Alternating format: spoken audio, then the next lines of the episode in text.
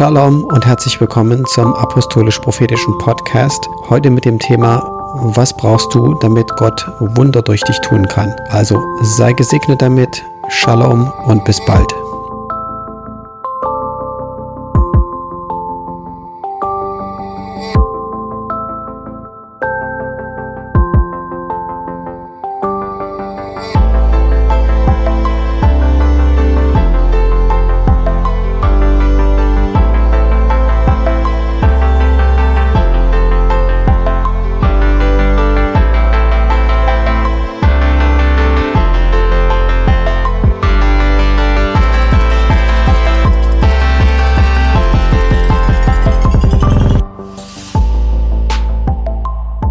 Jesus hat ja gesagt, wenn ihr an mich glaubt, werdet ihr die Werke tun, die ich tue und noch größere Werke tun, weil ich zum Vater gehe.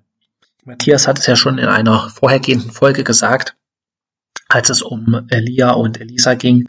Es geht in erster Linie nicht darum, dass wir irgendwas Groß, Großes tun sollen, sondern äh, dass, ich sag mal so, die Herausforderungen und die Probleme manchmal so groß sind, dass menschliche Kraft nicht in der Lage ist, äh, irgendwas zu verändern und ich sag mal, das Ruder rumzureißen. Das seht, ihr ja auch in der Politik, das sehen wir äh, weltweit eigentlich täglich, wenn wir uns die Nachrichten angucken. Jetzt nur ein Beispiel Afghanistan.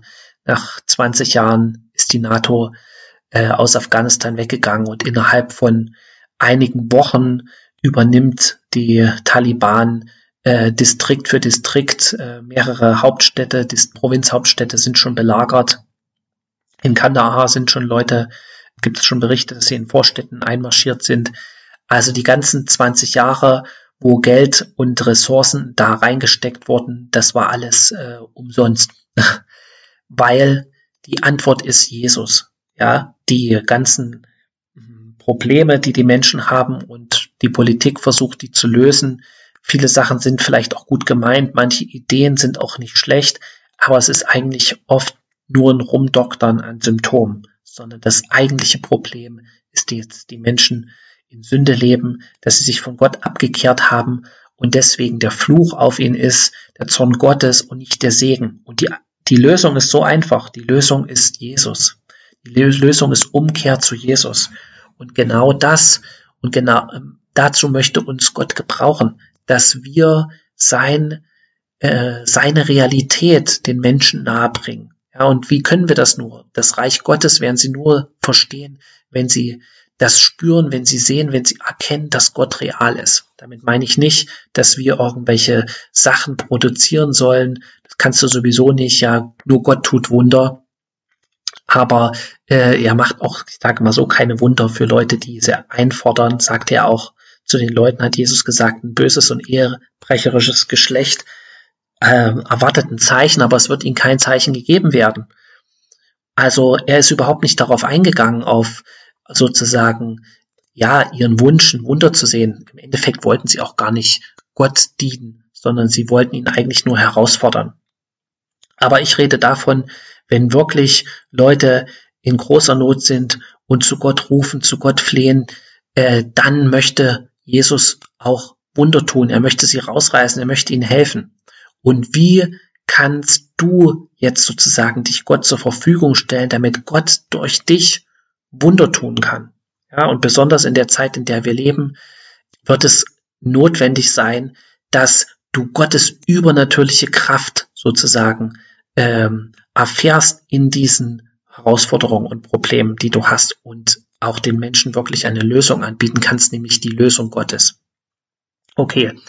Und da kennt ihr ja alle die Geschichte von David, die wird ja immer als die Standardgeschichte genommen, sozusagen, was möglich ist im Reich Gottes oder mit Gott, ja, und es wird oft so dargestellt, okay, David hat, ja, David hat Glaube gehabt, David hat äh, Mut gehabt und er hat sich sozusagen im Gegensatz zu allen anderen, weil er eine Beziehung mit Gott hatte, sich Goliath entgegengestellt und ihn deswegen äh, besiegt. Und das stimmt auch alles. Ja, er war mutig.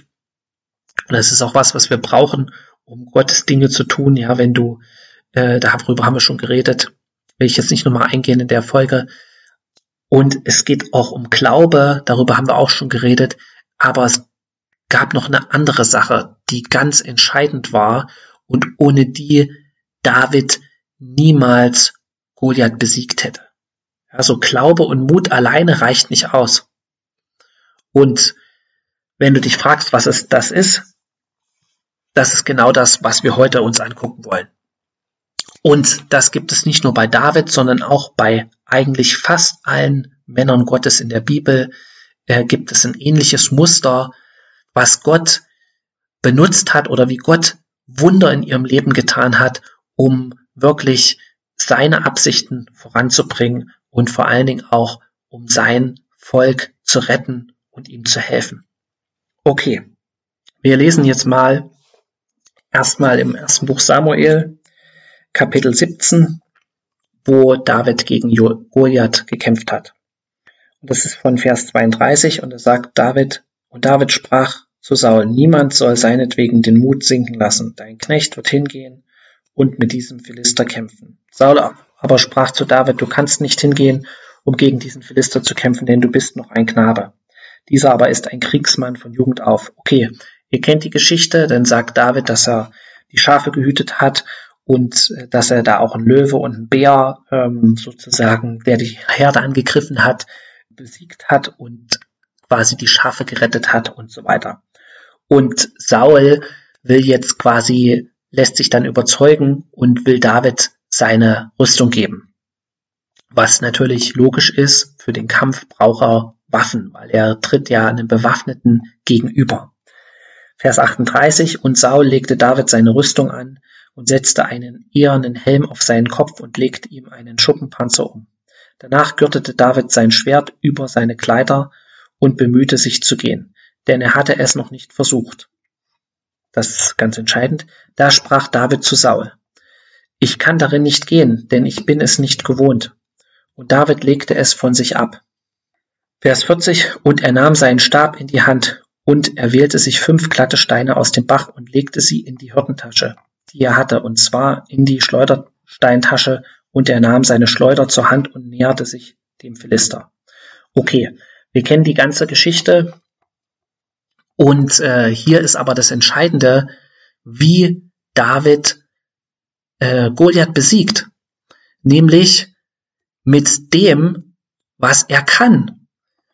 Also David war nicht das erste Mal, äh, sage ich mal so, mit seiner Steinschleuder unterwegs und hat äh, quasi äh, oder hat musste auch nicht zu Goliath sagen, okay, warte mal, ich muss erst noch ein bisschen üben, bis ich mit den Waffen richtig umgehen kann.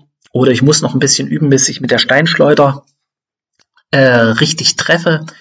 Das war das. Wir müssen uns vorstellen, was David wahrscheinlich jeden Tag gemacht hat. Ja, wenn er auf der Weide saß und nichts zu tun hatte.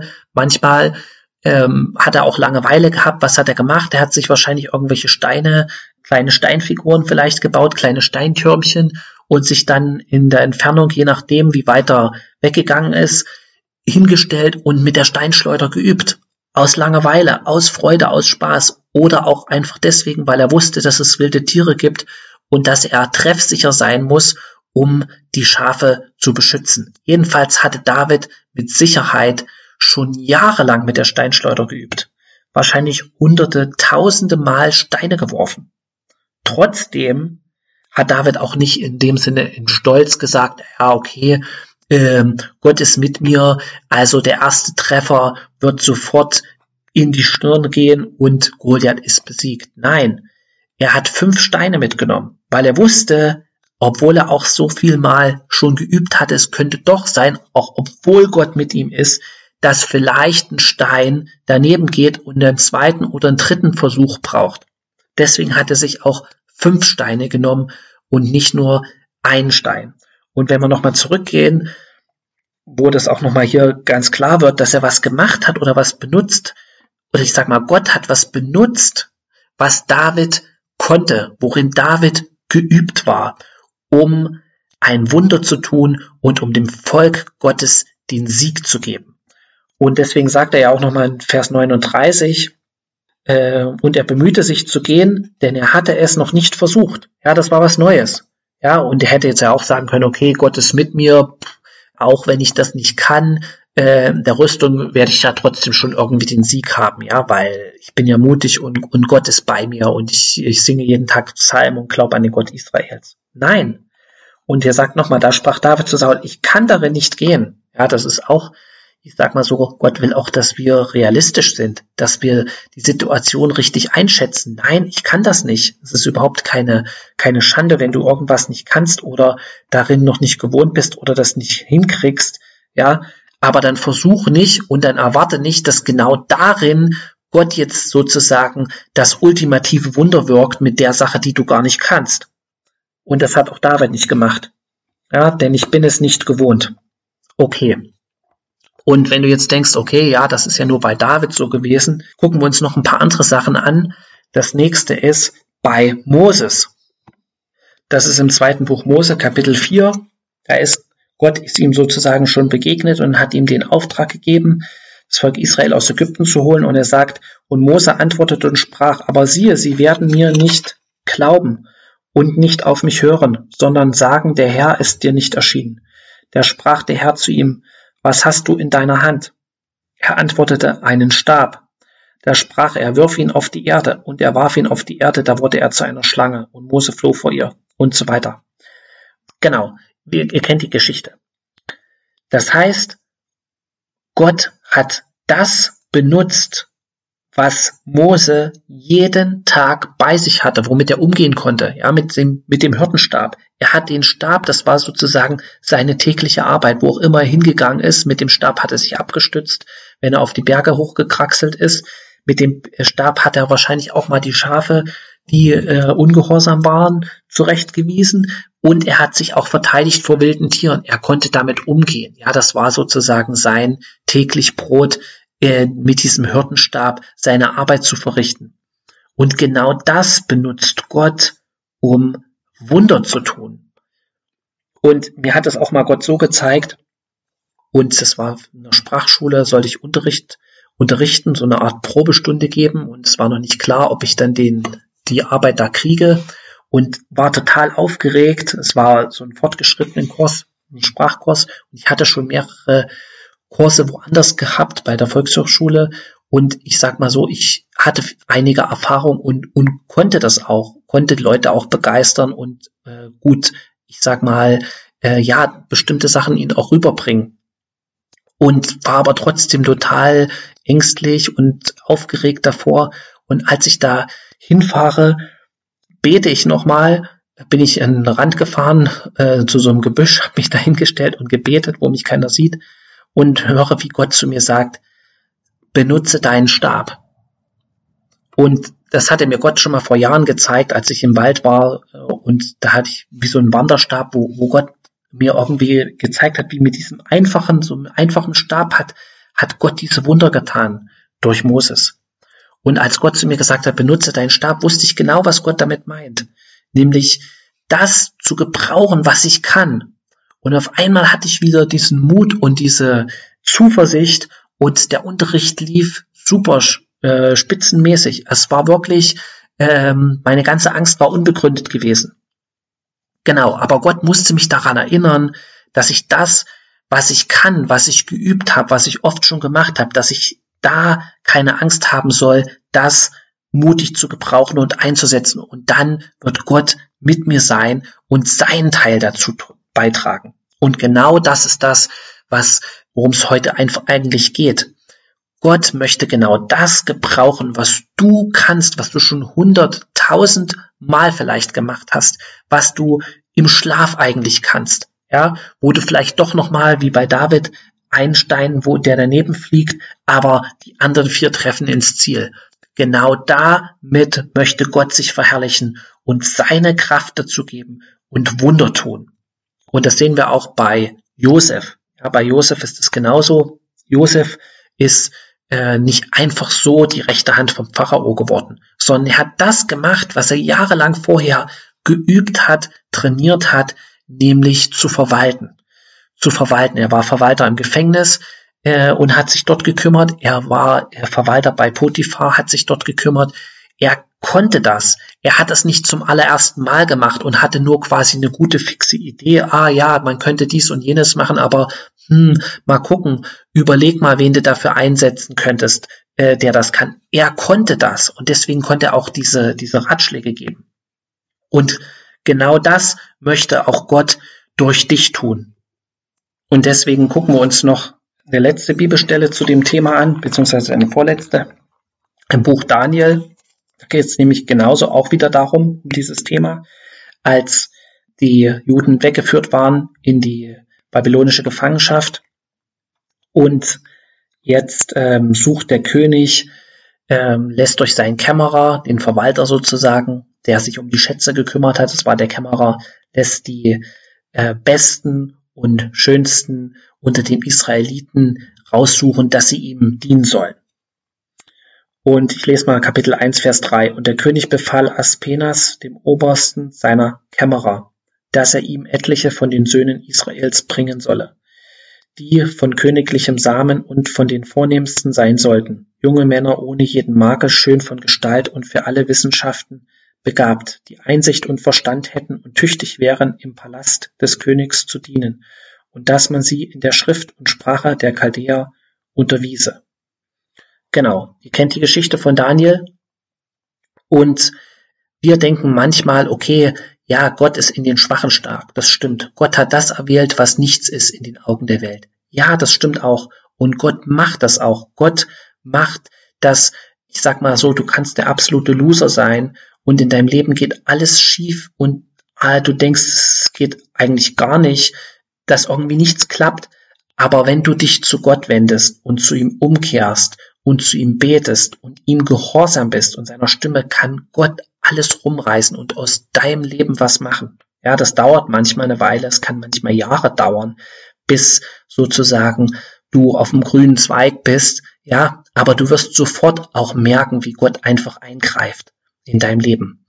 Aber genauso hier soll es darum gehen. Gott gebraucht auch die Leute, die was können, die gut in der Sache sind. Ja, er hat nicht irgendwelche Israeliten hier sozusagen genommen. Und wenn du dir guck, anguckst, was Daniel später gemacht hat, was für eine Ehre durch sein Leben, äh, ich sag mal, Gott gegeben wurde, wie, was er für ein Zeugnis war, ja, und, und das möchte auch Gott bei uns machen.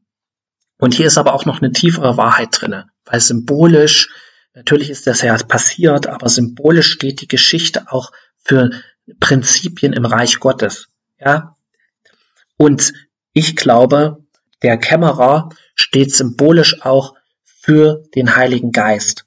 Ja, weil er auch die Schätze im Reich Gottes verwaltet, könnte man sagen, und uns offenbart die Geheimnisse, die Geheimnisse Gottes. Ja, wer weiß, was in Gott ist, als der Geist Gottes, hat auch Paulus gesagt. Wer weiß, was im Menschen ist, als der Geist des Menschen.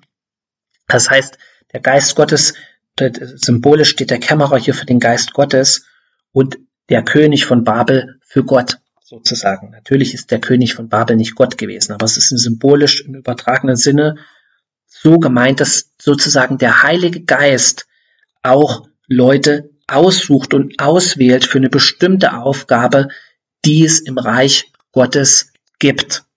Okay. Und ähm, das erkennen wir auch daran, dass der Name, wenn du mal guckst, den Name der As Aspenas oder Aspenas, wie der heißt, das heißt übersetzt der Köcher. Ja, also der Name heißt der Köcher. Da gehen wir nochmal zum Psalm 127. Das kennt ihr auch. Wenn der Herr nicht das Haus baut, dann arbeiten umsonst die daran bauen. Wenn der Herr oder ja, wenn nicht die Stadt behütet, dann wacht der Wächter umsonst. Es ist umsonst, dass er früh aufsteht und spät aufbleibt und sauer erworbenes Brot isst. Solches gibt er seinen Geliebten im Schlaf. Jetzt kommt das Entscheidende. Vers 3, siehe, Kinder sind eine Gabe des Herrn oder eine Gabe Jahwes. Die Leibesfrucht ist eine Belohnung. Wie Pfeile in der Hand eines Helden oder eines Starken, so sind die Söhne der Jugend. Wohl dem Mann, der seinen Köcher mit ihnen gefüllt hat. Sie werden nicht zu Schanden, wenn sie mit den Widersachern reden im Tor. Okay. Genau. Hier geht es natürlich um den Segen, den Kinder für dich sind, den Söhne für dich sind oder ja, was sie für ein Segen sind, aber wir sind natürlich auch Kinder und Söhne Gottes. Das heißt, man kann das auch übertragen auf das Reich Gottes. Und Gott möchte, dass wir wie diese Pfeile sind, ja, in seiner Hand. Und dass er uns schießen kann, dass wir wie ein scharfer Pfeil sind, der genau ins Ziel reintrifft. Und der genau das bewirkt, was Gott durch uns, durch unser Leben bewirken will auf dieser Welt. Und genau dazu muss dieser Pfeil, ich sag mal, gespitzt sein. Und, und genau das ist das, was David war. David war wie ein gespitzter Pfeil. Er konnte mit der Steinschleuder umgehen. Und er konnte das, was er geübt hatte, Gott zur Verfügung stellen im entscheidenden Moment, damit Gott diesen Pfeil, der David war, nehmen konnte, um die Feinde Gottes zu besiegen und um seinem Namen Ehre zu bringen. Und genauso Daniel. Daniel war dieser gespitzte Pfeil im Köcher von Gott und er konnte genau das Ziel treffen. Und genauso auch Moses. Genau. Oder Paulus, ja. Gott hat Paulus nicht umsonst gewählt. Paulus war römischer Bürger. Er konnte Latein, er konnte Griechisch, er konnte Hebräisch. Ja, Gott gebraucht das, was du gut kannst, um seine Ziele zu erreichen. Okay, in diesem Sinne, denk einfach mal drüber nach. Was kann ich besonders gut oder was kannst du besonders gut? Worin bist du richtig spitze? Und halte das Gott hin und sage, Gott, hier bin ich. Gebrauche das zu deiner Herrlichkeit, gebrauche das, um deine Ziele zu erreichen und um deinen Namen bekannt zu machen. Und du wirst erstaunt sein, wie Gott dir Türen öffnet und wie Gott das einfach gebraucht, was er dir gegeben hat, aber auch das, was du selbst kannst und wo du auch Zeit und Kraft rein investiert hast. In diesem Sinne seid gesegnet. Schönes Wochenende. Shabbat Shalom. Amen.